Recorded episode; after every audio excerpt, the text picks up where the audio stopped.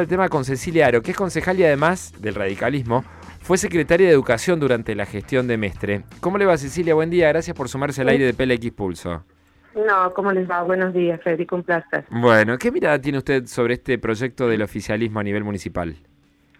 Nosotros, lo primero que yo quiero decir es que venimos viendo con alguna preocupación, eh, sobre todo lo que ha tomado el Estado Público, de las declaraciones de algún funcionario en relación a eh, el costo, la palabra gasto, eh, poner en tela de juicio la calidad. Yo escuchaba un subsecretario ayer que hablaba de la calidad este, del sistema. Digo, me parece que en principio debemos partir, y creo que todos vamos a coincidir, eh, de lo que significa la educación y sobre todo lo que significa la educación en los contextos en los cuales están enclavadas las escuelas y los jardines. Eso por un lado. Me parece que ese es un principio que creo que todos vamos a coincidir porque para esos niños y esas niñas que están en barrio Renacimiento, Villa 9 de Julio, barrio Tuzango, José Ignacio Díaz, Arenales... Le agrego, yo paso, hay una escuela, hay una escuela municipal acá en Villa Siburu, otra en Las Palmas. Villa Siburu, Villa Urquiza, Las Palmas, etcétera. Tampoco, este, no, todas son, son una situación, una aventura. no, no todas las escuelas hay, hay que ser Rambo para acceder, ¿no? Vos mencionabas una que es emblemática, la Escuela de Las Palmas, fue la primera escuela que se inauguró y de hecho cuentan en los registros de que vino hasta el presidente, el entonces presidente Alfonsín, pero digo, bueno, eso tiene que ver con, con, la anécdota este, del contexto en el que se dieron. Pero digo, eh, bueno, el barrio Las Palmas tampoco era hace 36 años lo que es ahora, digo, este, pero digo, conceptualmente este, no vamos a discutir lo que significa este, la educación, o al menos yo este, soy una convencida de que es la única herramienta posible y en este caso de inclusión. Ahora, el proyecto que nosotros que tomó Estado Parlamentario ayer en el Consejo, cuando uno lo mira, bueno, tiene que ver, eh, de hecho así lo expresaron, esto está expresado en los, en los fundamentos del proyecto, con algunas cuestiones de reorganización, de reordenar, el caso de los suplentes, bueno, el caso de las tareas pasivas, y el caso que este, hacías mención que tenía que ver con las bonificaciones por zona. Bueno, aparentemente lo que se plantea en el proyecto, este, eh, supongo que esto lo habrán consensuado con el Departamento Ejecutivo, es, este, bueno, recategorizar o, dividir en esto que, vos planteabas de nuevo las zonas y, este, bueno, que efectivamente sea el personal que está este, prestando, que está en, en las escuelas o en esos lugares.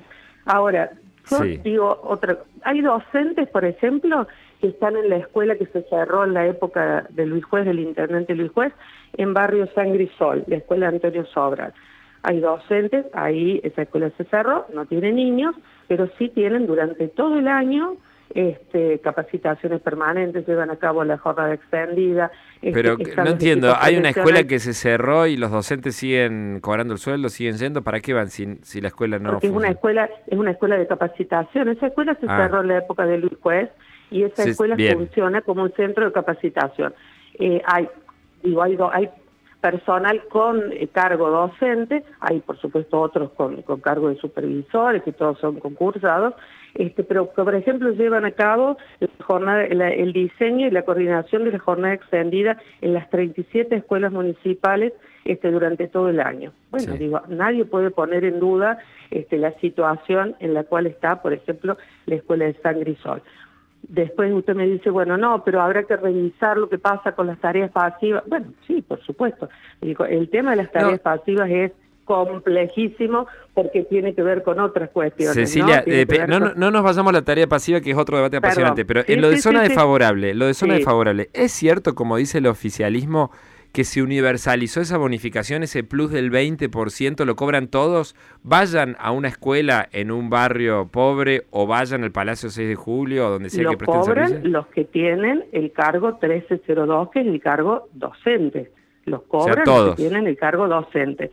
Si un docente porque por eso por eso iba la tarea pasiva. Si un docente, por ejemplo, tiene una tarea pasiva transitoria por una patología de por voz, que digo tendrá que ver con otras cuestiones, y va a hacer una tarea al, al Palacio o a la Escuela de San Grisol o a la Comisión Examinadora este, para otra tarea mientras tiene esa tarea pasiva, este, lo cobraban. Bueno, bueno, pero lo que pasa es que ese era un ítem, un plus que se había pensado como un estímulo para aquel que se hace de valor y camina dos, tres cuadras en un barrio difícil y lidia todo el día con eh, una, una, una, cultura más, más áspera, se supone, más hostil. Esa era la lógica de ese plus, no que lo cobrara todo el mundo. donde no hay nada y, donde además está atravesada por la inseguridad y por claro, sumamente difíciles, etcétera. No, pero eso, ¿no tendría cierta lógica entonces que se lo retiren, que se lo quiten ese plus a que a una persona que va... números, yo, yo, yo quiero ver los números. Yo ayer, desde ayer que tomé Estado Parlamentario el proyecto,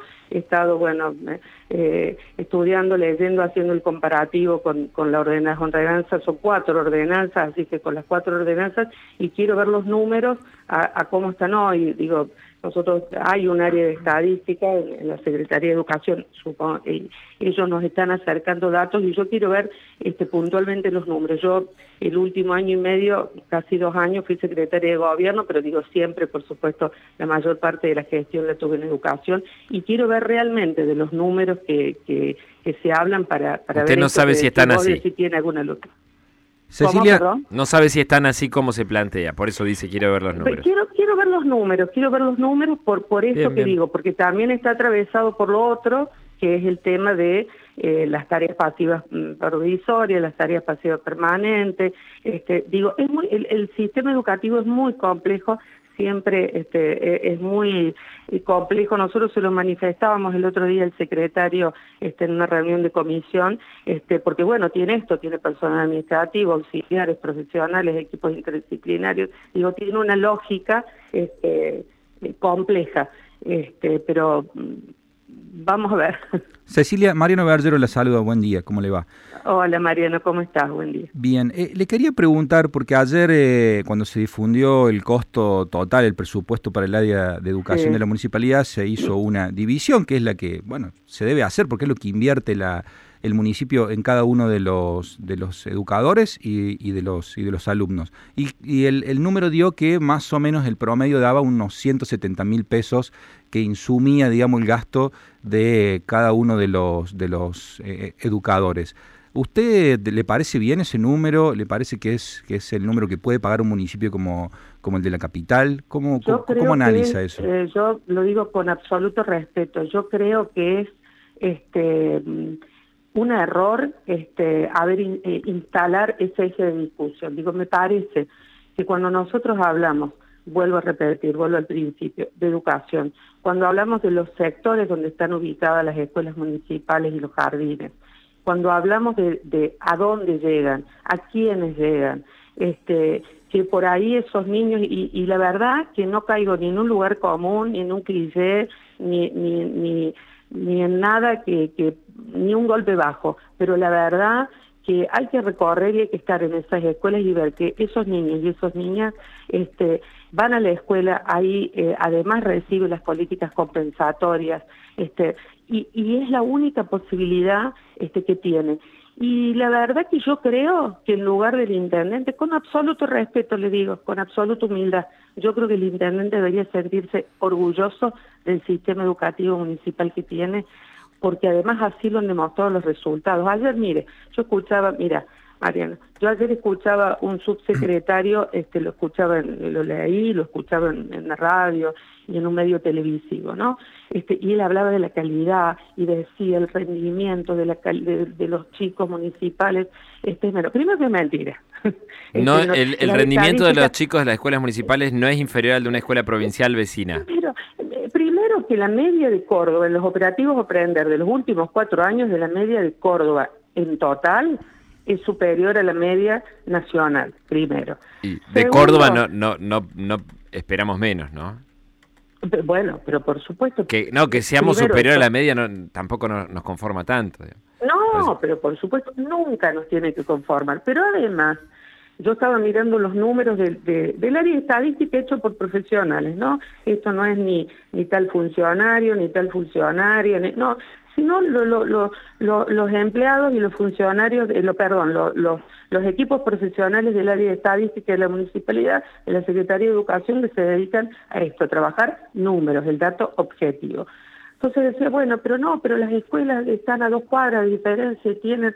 No, no, no es así. Este, hay estudios y, después si quieren yo se los puedo compartir. Este, yo creo que algo mm, me parece que en, las redes sociales he subido, pero digo, si no se los puedo compartir.